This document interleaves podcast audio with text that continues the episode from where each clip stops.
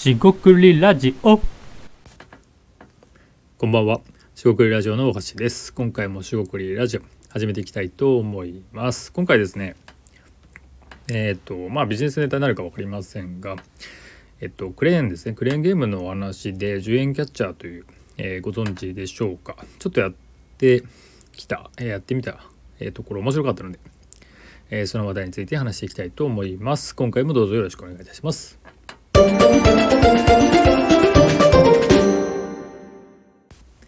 はい、中国ラジオのお箸です。今回ですね、えー10円キャッチャーということで、えーなんどういうものかというとですね、まいわゆるですね、100円とか、え200円っていうのがクレーンゲームですね、ぬいぐるみとか、今お菓子とか、えーいろんなものが取れる、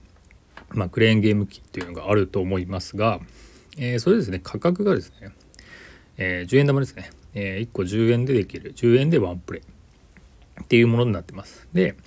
当然ですけど内容としてはですねその、まあ、いわゆる駄菓子とか、えーちょっとした、まあ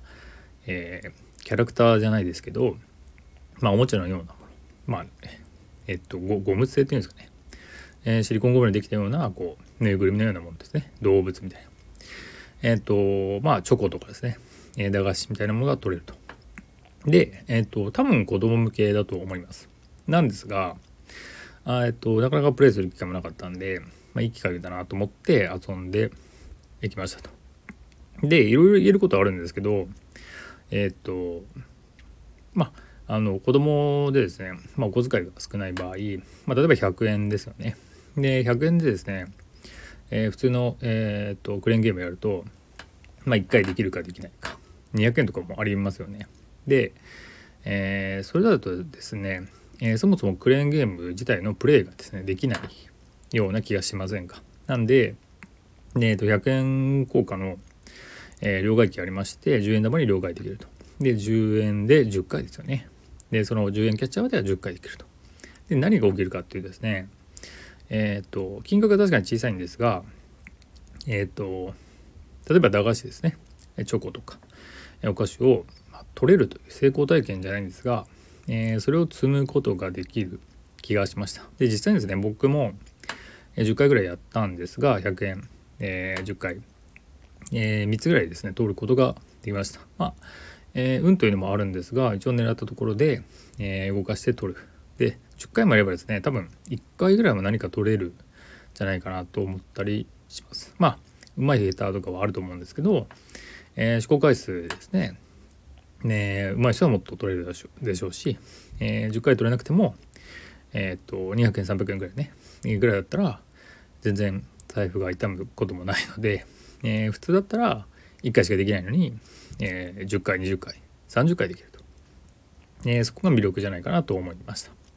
でビジネスとして考えるともうちょっと引いてみるとえっと実際ですねこれはですね子供だけで来るかはちょっとわからないんですが、まあ、家族とかですね、えーまあ、親御さんで、まあ、来てるという、えーケースもまあいるかなと。でなとなるとどうなるかっていうとですね、まあ、一緒に来たんだから、えーまあ大人っていうか親側ですね、えーはなんかクレーンゲームちょっと見てみようかと。で10円キャッチャーをやってもいいと思うんですけど、まあ、その正直ですね駄菓子とか、えーそういうのでは物足りないと大人はもうちょっと高いのをやるとそうですね。一つの、えーまあ、戦術といいますか戦略といいますか分かりませんが要は親子連れの子供をターゲットにしてそのついでに大人親側に、えーメインのキャッチャーの方をやってもらうと。多分そうなんじゃないかなって思っています。これどうなんでしょうね。えーその、えーと戦略戦術がどこまでハマってるかわからないんですがもう一つですね圧倒的にその10円キャッチャーというのはですね、え価格が低いですよね。でこれをあのえっ、とその10円キャッチャーだけっていうところで、まあ、専門化しているところがあったかどうか分かりませんが価格帯が安いので、えっとやはりですねその、えーまあ、ディスカウントストアじゃないんですが、えーそこに行くと、えー少額で楽しめるっていうですね、まあ、これ圧倒的な体験になるわけですよ。でこれがたくさん出てくると、え話が違ってくるんですがそこがあまりないと、えーやはりですねえっとまあ近いですねディスカウントの自販機ですね。なんか50円とか80円とかです。ね100円未満でジャンキー売っているのを見たことないでしょうか。まあそんなようですね、えー低価格で、えー、キャッチといいますか、えー、魅力を作って印象に残っていうねやり方かなって思いました。でそれだけで、えーと、回せれば一番いいんですけど、まあ、おそらく回せないはずなんで、えー、それをキャッ、えーとまあ、言い方悪いんですが餌にすると、えー、食いついてもらってそこから、えまあ、来てもらったらそれで何かやろうかと。なるので、え、他のものにお金を落としてもらうという、え、作戦かなと、え、感じました。で一方ですねじゃあ10円キャッチャーだけでもし回すことができるのであればえっ、と実際にですねそのえっ、ー、と,、えーと、いわゆるプライスというか、え、商品ですよね。自体が、えー、高額なものじゃないわけですよね。えっ、と例えばですが、えーと、確率でいくと例えば1割ぐらいで取れるのであれば100円やって10円取れると。そういったものが、えーとえーと、90円使ってるんで、えーと、その未満ですよね。例えば30円ぐらいのものでしておけば、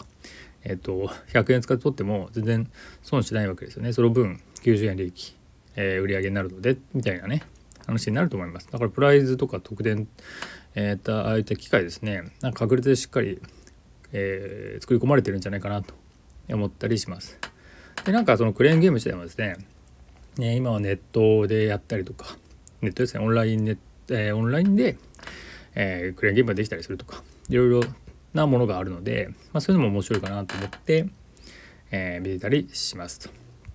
で、えー、今回ですね簡単にまとめますと,、えーと、と10円キャッチャーって